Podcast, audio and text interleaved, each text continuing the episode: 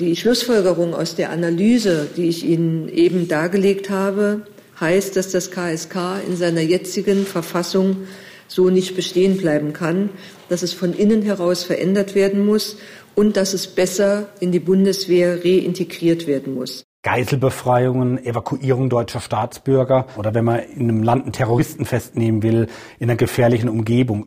Was macht das mit dem Menschen? Ja, es verändert, es macht aggressiv, es macht in Teilen vielleicht gleichgültig, es macht aber auch extrem patriotisch.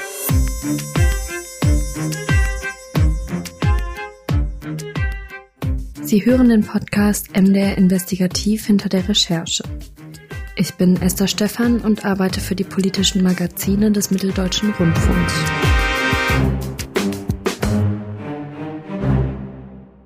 Das Kommando Spezialkräfte, kurz KSK, ist die Eliteeinheit der Bundeswehr. Sie sollen Geiseln in Kriegsgebieten befreien, Terrorismus verhindern, indem sie aktiv eingreifen und deutsche Militärbasen im Ausland beschützen. Aber immer wieder gibt es Probleme mit der Einheit. Verschwundene Munition, Partys, bei der der Hitlergruß gezeigt wird und andere Verdachtsfälle von Rechtsextremismus haben im vergangenen Jahr zur Auflösung einer Gruppe des KSK geführt. Ich spreche heute mit den Journalisten Florian Faken und Florian Barth, die einen dieser Fälle schon seit er bekannt geworden ist beobachten, über die Eliteeinheit der Bundeswehr und ihre Zukunft. Hallo Florian Faken und hallo Florian Barth. Hallo. Hallo.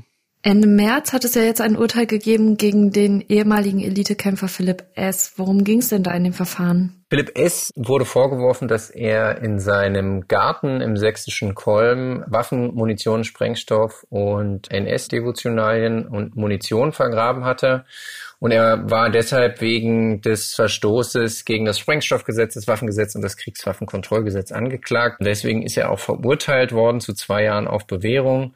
Was den Fall so besonders gemacht hat, ist, dass es einer der ersten so großen Prozesse gegen einen KSK-Soldaten war. Es gab in der Vergangenheit mal einen anderen Prozess. Da ging es aber um einen Vorfall auf einem Übungsplatz der Bundeswehr. Insofern war das die Gelegenheit, hier mal in das KSK ein wenig hineinzuschauen. Esther, du hast es schon gesagt, es ist eine Einheit, die Geiseln befreien soll. Das bedeutet, sie agiert im Grunde genommen im Geheimen, wo wenige Menschen außerhalb des KSK wissen, was dort überhaupt getrieben wird, aus Gründen der nationalen Sicherheit, wie es dann immer so schön heißt.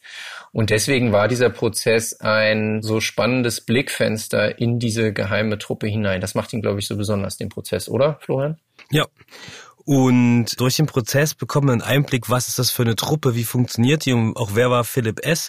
Muss ich vorstellen, das ist ein Mann, der seit Ende der 90er Soldat ist, seit 2001 im KSK und den Großteil seines Berufslebens einem Spezialkommando angehört. Und das muss man sich, glaube ich, immer vor Augen führen, was das heißt. Das sind Menschen, die nicht nur einem Spezialkommando angehören, sondern auch extrem ausgebildet sind. Also Wüsteneinsätze, alles, was man sich vorstellen kann aus, ja, so Filmen. Aus schlechten Hollywood-Filmen, ja, ja. Aus schlechten Hollywood-Filmen. Also wenn man denen dann so zuhört, dann hört man, ja, wir zeltet man wochenlang auf irgendwelchen Berggipfeln, danach fliegt man nach Afrika und danach wieder nach Afghanistan.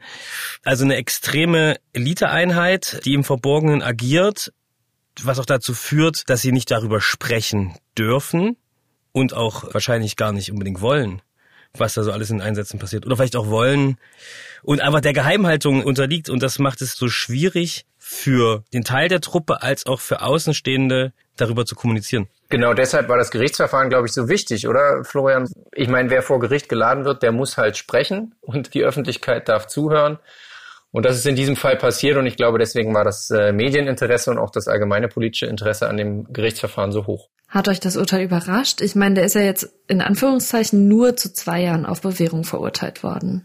Schwierig, ob uns das jetzt überrascht hat. Ich glaube, im Laufe des Prozesses wurde klar, dass er nur zum Teil gegen das Kriegswaffenkontrollgesetz verstoßen hat, da zum Beispiel die Waffe nicht mehr einsatzfähig war. Richtig, Florian? Es ist bei ihm eine AK-47, eine Kalaschnikow gefunden worden. Im Prozess ist klar geworden, dass die Waffe deshalb nicht mehr dem Kriegswaffenkontrollgesetz unterliegt, weil sie nicht mehr in der Lage ist, einen sogenannten Feuerstoß zu schießen. Das bedeutet, dass mit einmaligem Betätigen des Abzuges mehrere Projektile den Lauf verlassen. Also das, was wir irgendwie als Maschinengewehrfeuer gemeinhin kennen.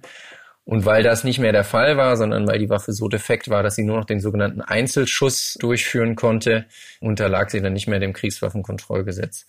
Ob uns das Urteil überrascht hat, nachdem, wie wir den Prozess wahrgenommen haben, ist dort nach allen Regeln des Rechtsstaates vorgegangen worden und am Ende hat er die Strafe bekommen, die das Landgericht für nötig befunden hat und sowohl die Generalstaatsanwaltschaft, die Philipp S. angeklagt hatte, als auch die Verteidigung von dem Elitekämpfer, dem ehemaligen, ist nicht in Berufung oder Revision gegangen und damit muss man sagen, ist das Kapitel juristisch zumindest sauber abgeschlossen.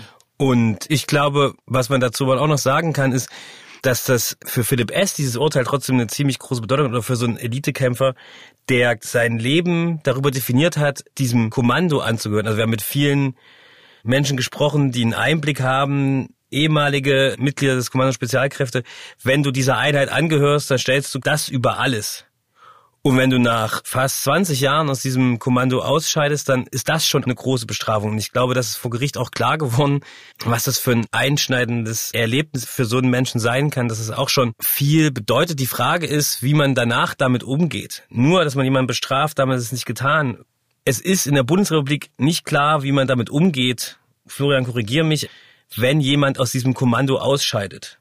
Weil die sind extrem ausgebildet und in Deutschland gibt es im Moment nach unseren Recherchen kein Umgang mit ehemaligen Soldaten, egal in welcher Form sie aus diesem Kommando ausscheiden.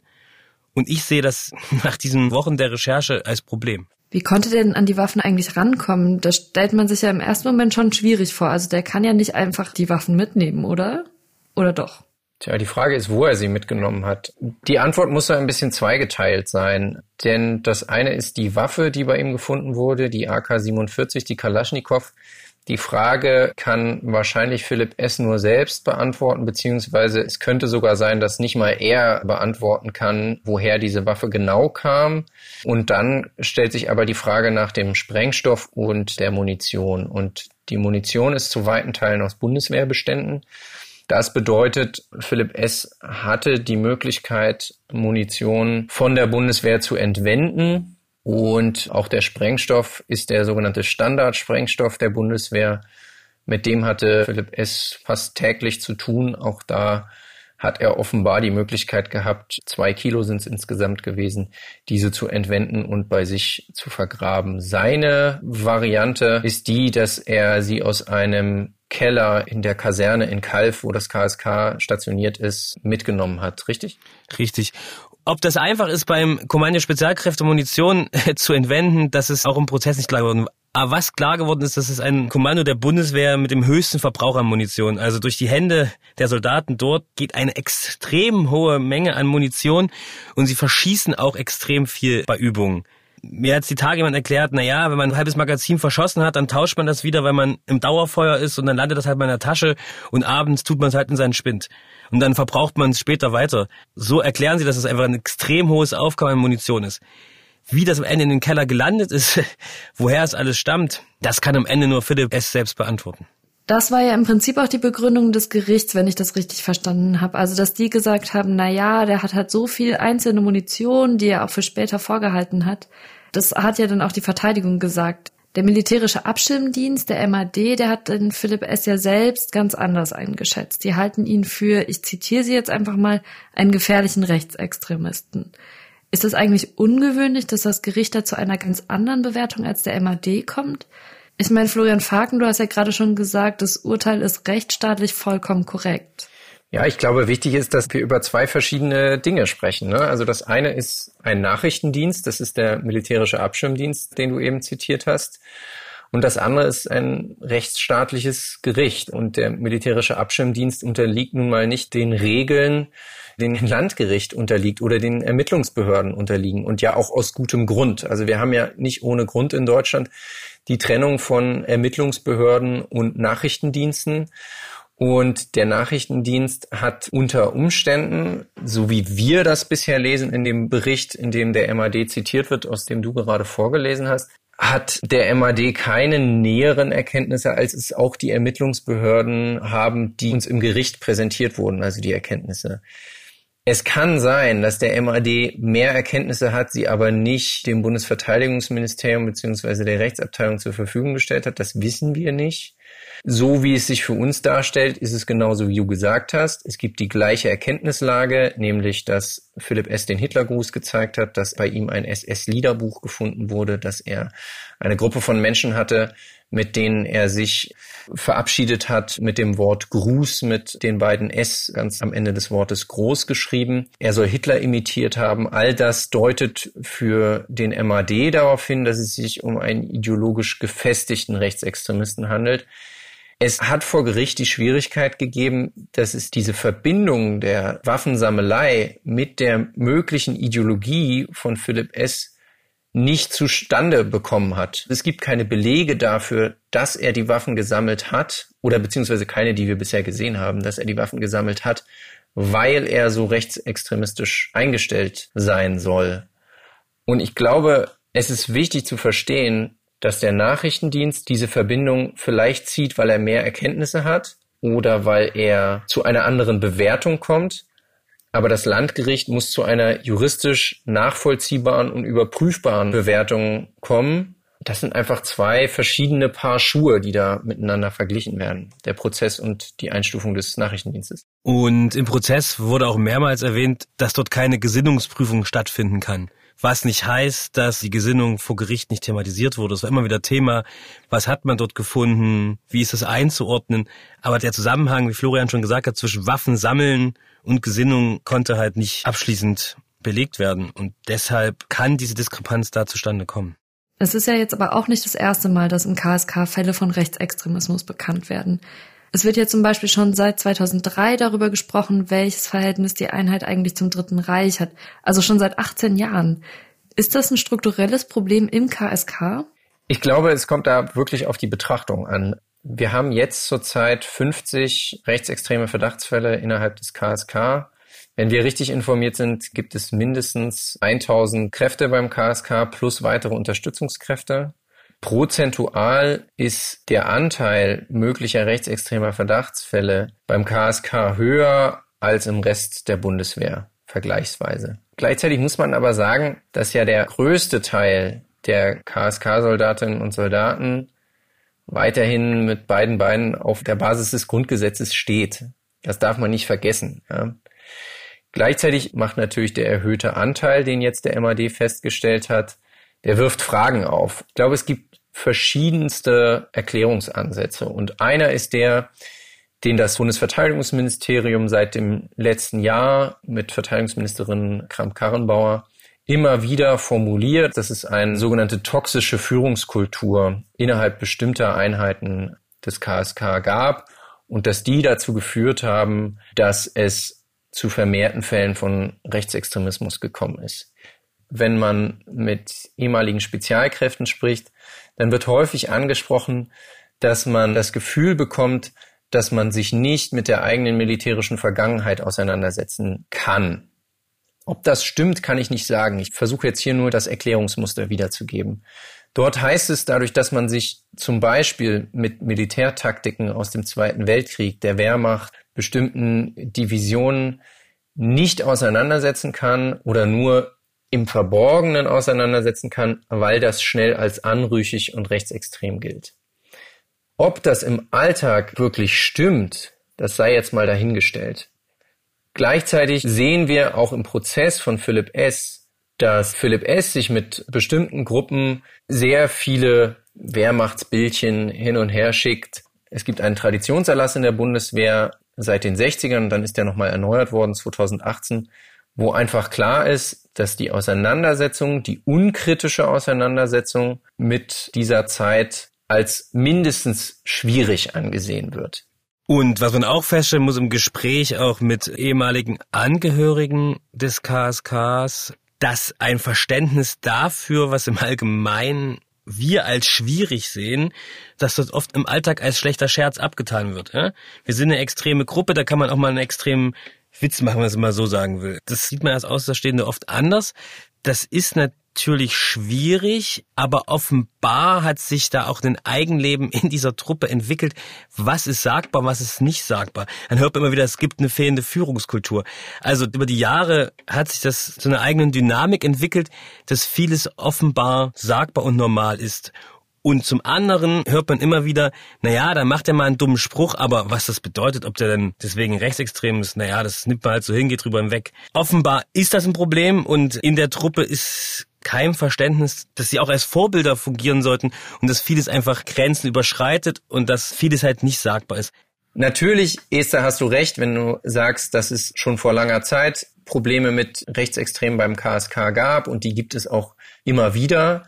Ich erinnere an die Recherche der Taz-Kollegen Hannibal André S., der rechtsextreme Chatgruppen gegründet hat und den Umsturz geplant hat. Philipp S. ist nur ein Beispiel. Die Schweinekopfparty, an der er teilgenommen hat, ist ein anderes Beispiel. Es gibt viele Beispiele in der Geschichte des KSK. Das kann, glaube ich, niemand verhehlen. Ich glaube, deswegen gibt es auch viele, die sagen, es gibt ein strukturelles Problem beim KSK mit Rechtsextremismus. Wenn wir mit ehemaligen KSK-Lern sprechen, dann bekommen wir wiederum einen anderen Eindruck. Und das ist so ein bisschen unsere Schwierigkeit, dass wir uns jetzt nicht hinstellen können und sagen können, weil es diese Fälle gegeben hat, gibt es grundsätzlich ein Rechtsextremismusproblem beim KSK. Nicht alle der mehr als 1000 Soldatinnen und Soldaten sind dort rechtsextremistisch und ich würde sogar behaupten, mit der Recherche, die wir gemacht haben, der größte Teil der KSK-Soldatinnen und Soldaten sind eben nicht rechtsextrem. Noch ein Beispiel, also viele der, ähm, auch wie die sich intern sehen, was für sie grenzüberschreitend ist, dann hört man halt oft den Satz, oder haben wir auch mit jemandem gesprochen, der in unserem Beitrag für MDR exakt vorkommt, der sagt dann, Schweinekopf zu schmeißen, ne? Ist halt schlechter Geschmack, aber ist halt nicht grundgesetzwidrig, ja? Und denen geht dann klar Hitlergrüße zu weit. Also so ist dieses Innenleben, ne? Offensichtlich hat die Verteidigungsministerin Annegret Kramp-Karrenbauer aber da ein Problem erkannt. Die hat im vergangenen Jahr angekündigt, dass sie beim KSK, Zitat, mit eisernem Besen durchfegen will.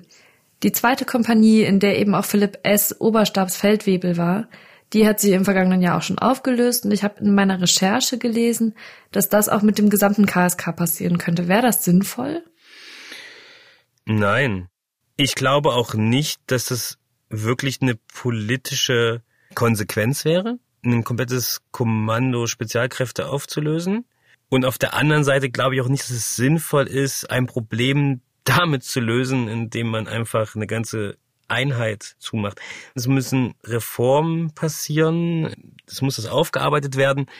Aber ob es sinnvoll ist, eine ganze Kompanie in dem Sinne Platz zu machen, glaube ich, ist nicht sinnvoll.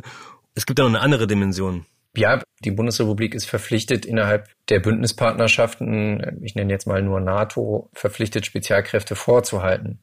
Die Frage ist natürlich, wenn man sich die Forderung nach der Auflösung des KSK anschaut, was würde das bedeuten? Wir haben mehr als 1000 hervorragend ausgebildete und hochspezialisierte Männer und Frauen und mindestens 100, wenn nicht mehr Einsatzkräfte, die für den Kampf, für die Sicherung von Auslandseinsätzen und für die Geiselbefreiung deutscher Staatsbürger im Ausland ausgebildet sind. Wir können diese hochspezialisierten Menschen, das ist aus meiner Sicht gesellschaftlich unverantwortlich zu sagen, wir werfen die jetzt einfach in den Rest der Bundeswehr. Der Abgeordnete Lindner von den Grünen sagt, man müsste ein Rotationsprinzip einführen. Also dass diese Truppe nicht so abgeschlossen ist, über Jahre hinweg nur im Einsatz, oder man weiß ja gar nicht, wo sie sind als Öffentlichkeit, dass sie mehr in die Bundeswehr integriert werden, mehr Ruhezeiten haben, mehr zu Hause sind, mehr Kontakt zu den Familien.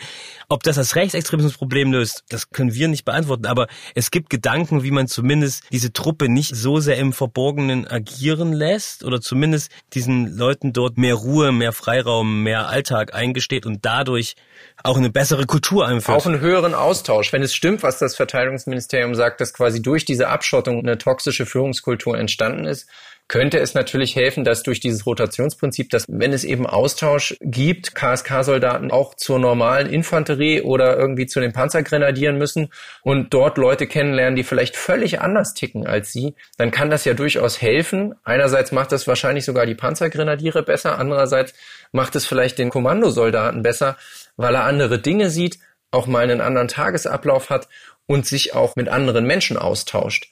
eines der Probleme, die ja das Verteidigungsministerium meint, identifiziert zu haben, ist, dass die Menschen so lange, so intensiv aufeinander bleiben. Also könnte es durchaus helfen, dieses Rotationsprinzip einzuführen.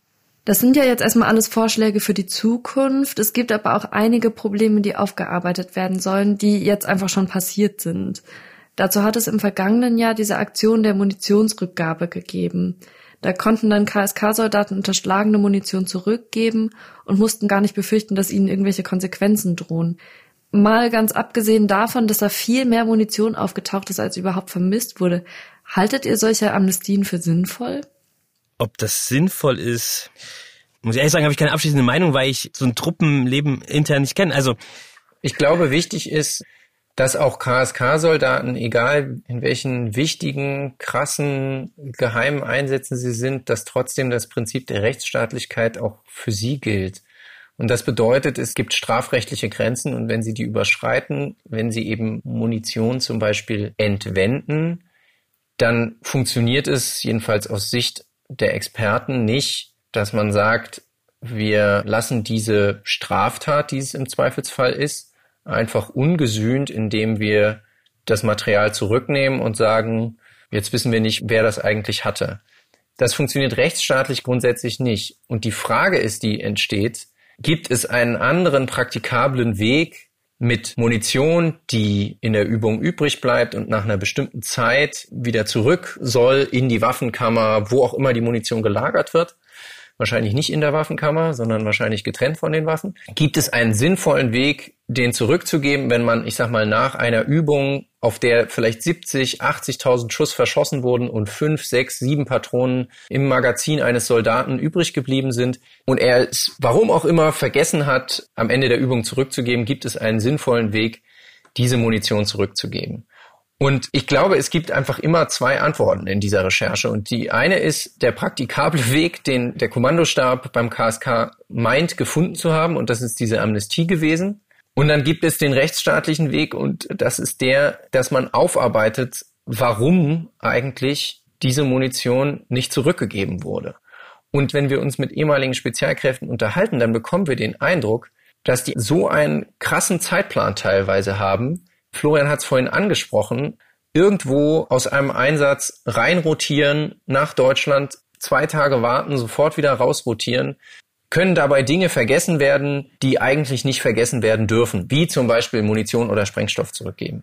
Es heißt nicht, dass das richtig gut oder rechtsstaatlich ist, darum geht es nicht. Aber es geht auch immer um die Frage danach, in welchem Umfeld diese Fehler, diese Straftaten in irgendeiner Art und Weise entstanden sind ob ich das angemessen finde oder nicht, aber gerechtfertigt mit den Amnestiekisten. Ich habe nur eine Recherche erfahren, zum Beispiel bei amerikanischen Truppen in Afghanistan ist es gang und gäbe, diese Amnestiekisten, wenn man Dinge auf dem Markt gekauft hat oder Munition übrig bleibt, dass es diese Amnestiekisten gibt und man diese Dinge zurückgeben kann, bevor man als Navy SEAL zum Beispiel zurück in die Staaten fährt und damit eine Aufarbeitung entgeht, ja, dass es dann keinen Ärger gibt. Bei der Bundeswehr ist sowas aber nicht vorgesehen. Offiziell gibt es diese Amnestiekisten nicht. Deswegen muss man sagen, solange sowas nicht vorgesehen ist und das nicht in den Prozess eingearbeitet ist, finde ich es auch abschließend nicht gut und nicht gerechtfertigt, dass das passiert ist. Dennoch muss ein Weg gefunden werden, wie Florian schon gesagt hat, dass, wenn es dieses Problem gibt, dass Munition übrig bleibt, ein Weg dafür gefunden wird, dass es in den normalen Ablauf wieder zurückgehen kann. Wenn abschließend festgestellt wird, dass so eine Art von Amnestiekisten ein guter Weg sind, das zu tun, ja, natürlich so, dass es dokumentiert ist und klar ist, wer hat wann wie viel Munition verbraucht und zurückgegeben. Dann schon. Aber nach unserem Wissen ist es in Deutschland bis jetzt nie vorgesehen gewesen und gab es nie.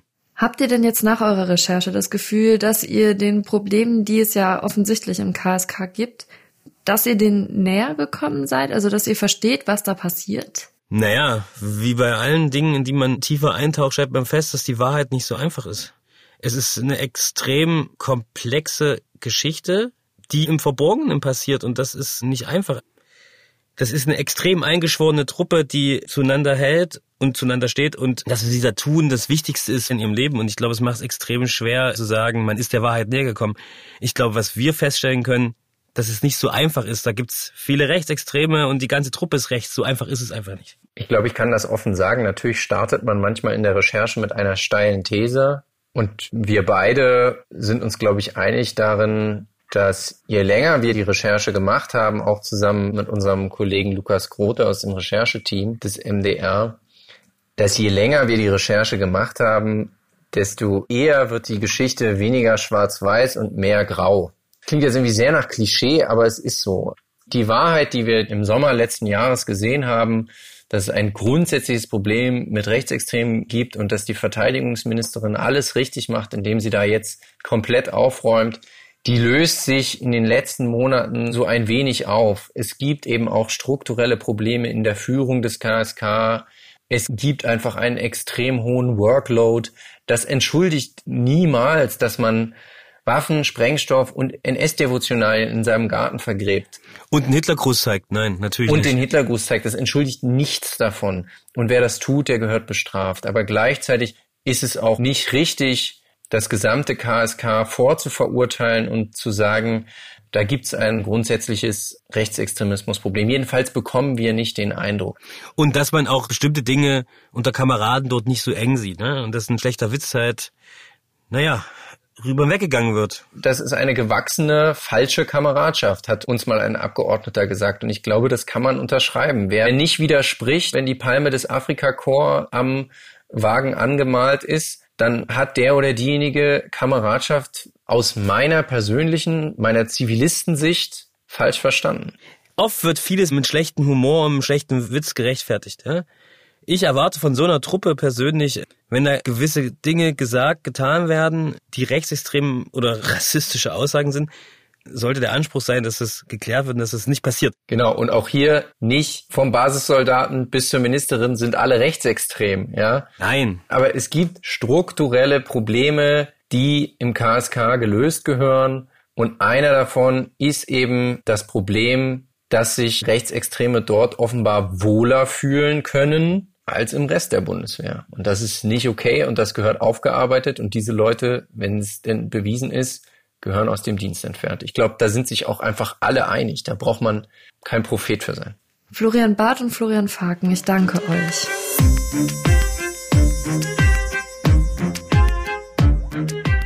Das war der Podcast MDR Investigativ hinter der Recherche.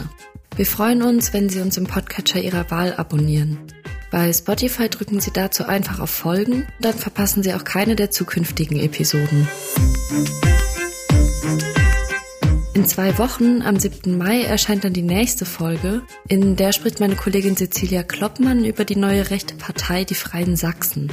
Die geben vor, sich für die Interessen besorgter Eltern zu engagieren und kritisieren die Corona-Maßnahmen. Tatsächlich wird die Partei von altbekannten Rechtsextremisten geführt. Bleiben Sie bis dahin gesund und bis zum nächsten Mal.